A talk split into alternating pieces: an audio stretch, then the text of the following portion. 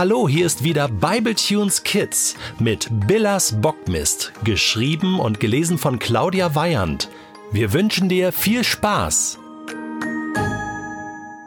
Ortsbegehung. Und du triffst dich jetzt wirklich mit dem Jungen, der dir noch vor wenigen Tagen auf die Mütze gegeben hat?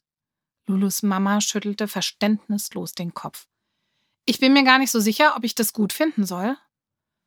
Sie saßen beim Mittagessen und während Lulu sich mit gesundem Appetit und vor allem laut schmatzend über die Nudeln hermachte, saß ihr ihre Mutter gegenüber und stocherte in ihrem Teller herum. Lulus Mama hatte inzwischen alles über das Projekt Billas Bockmist gehört, wie es nun offiziell innerhalb der Familie Welker genannt wurde. Soll ich nicht lieber mitkommen? fragte Mama besorgt. Ich könnte euch ja alle mit dem Auto zu diesem Bauernhof bringen und dann fahre ich euch wieder heim.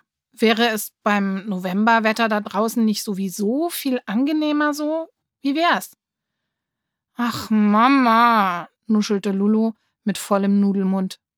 Wir sind doch nicht aus Zucker. Ich pack mich ordentlich warm ein und dann macht die Kälte mir nichts aus. Wir haben uns um drei an der Bäckerei verabredet. Mit den Fahrrädern. Remo sagt, es dauert nur eine Viertelstunde bis zum Bergerhof. Du hast es dir doch auf der Karte angeschaut. Ist nicht weit. Und Herr Wurmlinger fand es eine prima Idee. Er hat gesagt, er kennt Remos Onkel und der sei richtig nett. Schlägt wohl ein wenig aus der Art, der gute Onkel, murmelte Mama. Jedenfalls meinte der Wurmlinger, dass so eine Ortsbegehung uns sicher den richtigen Ansatz für unser Projekt liefern würde. Lulu fuhr sich mit der Zunge über die Lippen. Das war lecker, Mama. Jetzt mache ich schnell die Hausaufgaben und dann düse ich los. Und noch während sie sprach, schob sie ihren Stuhl nach hinten und sprang auf. Also schön, seufzte Mama. Aber zieh dir Gummistiefel an. Benny stand bereits an der Bäckerei, als Lulu in abenteuerlichem Tempo um die Ecke gefahren kam. Du bist zu spät, maulte Benny und tippte mit dem Zeigefinger auf seine Armbanduhr. Wir hatten uns für drei verabredet. Lulu kam quietschend zum Stehen. Bin ja schon da. Ich musste meine Gummistiefel noch suchen, die hatten wir nach dem Umzug noch gar nicht ausgepackt. Und dann war mein Reifen platt. Ach, und überhaupt schimpfte sie und streckte beide Füße nach vorne. Mit diesen klobigen Dingern Rad zu fahren ist doch echt eine Zumutung. Und gerade eben bin ich fast hingesemmelt, weil ich zu flott über eine gefrorene Pfütze gefegt bin. Dann schaute sie sich um und zog die Augenbrauen zusammen. Wo ist Remo? Keine Ahnung, kneift vielleicht, spekulierte Benny. Doch in diesem Moment kam Remo laut klingelnd angefahren. Sein Fahrrad war viel zu groß für ihn und es sah aus, als hätte er es direkt vom Schrottplatz geholt. Das hintere Schutzblech hing nur noch an einer Schraube und schlug rhythmisch gegen den Reifen. Das Rücklicht war völlig zertrümmert und ein Vorderlicht existierte erst gar nicht. Meine Güte, Remo, was denn das für eine alte Möhre? staunte Lulu. Remo hielt mit quietschenden Bremsen direkt neben Lulu und Benny an. Seid ihr soweit? Dann lass uns endlich fahren, okay? brummte er und fuhr sofort wieder los. Lulu und Benny sahen Remo dem Schrecklichen nach, wie er scheppernd und quietschend um die nächste Ecke sauste. Die beiden blickten sich verwirrt an und beeilten sich dann, ihm hinterherzufahren. Der ist ja mies drauf, stöhnte Benny. Lulu und Benny holten Remo erst kurz vor dem Bergerhof ein. Die letzten Meter fuhren sie nebeneinander her auf ein großes Haus zu.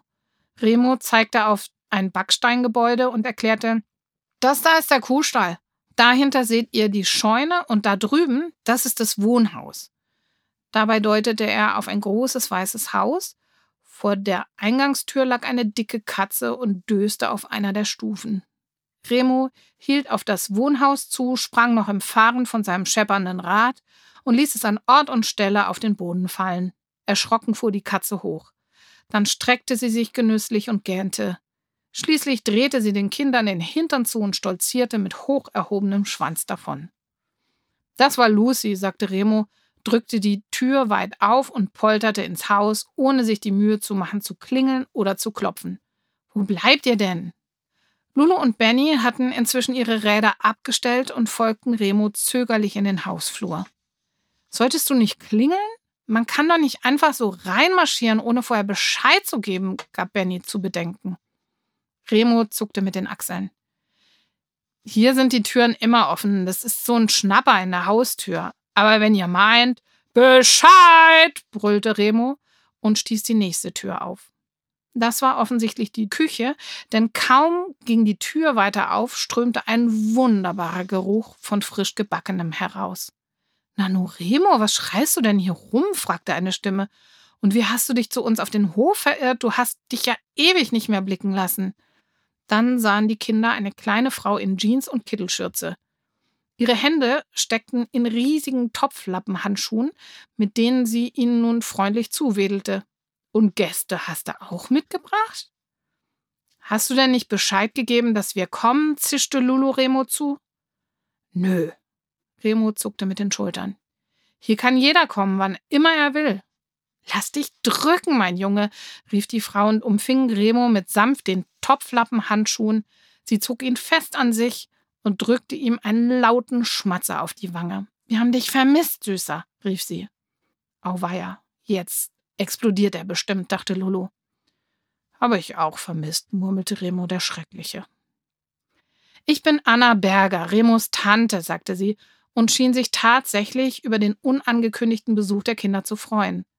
Nachdem Remos Tante ihre dicken Handschuhe ausgezogen hatte, beeilte sie sich, den Küchentisch zu decken und Kaffee und Kakao zu kochen.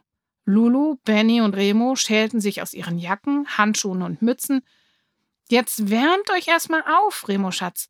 Sei so lieb, häng mal die Jacken im Flur an die Garderobe.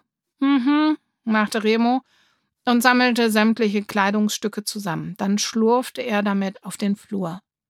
Lulu sah ihm mit offenem Mund nach. Remo Schatz? Waren Remo der Schreckliche und Remo Schatz tatsächlich ein und dieselbe Person? Sie sah fragend zu Benny. Der zuckte nur mit den Achseln und zog dabei die Augenbrauen nach oben. Als Remo wieder zur Tür hereinkam, duftete es bereits nach Kaffee und Kakao. Tante Anna öffnete den Backofen, beförderte mit Hilfe ihrer dicken Handschuhe einen riesigen Hefezopf auf die Anrichte. Sie schloss den Backofen wieder, zog die Handschuhe aus und drehte sich zu den Kindern um. Nun, dann erzählt mir endlich, warum ihr hier seid. Also das ist so, begann Lulu.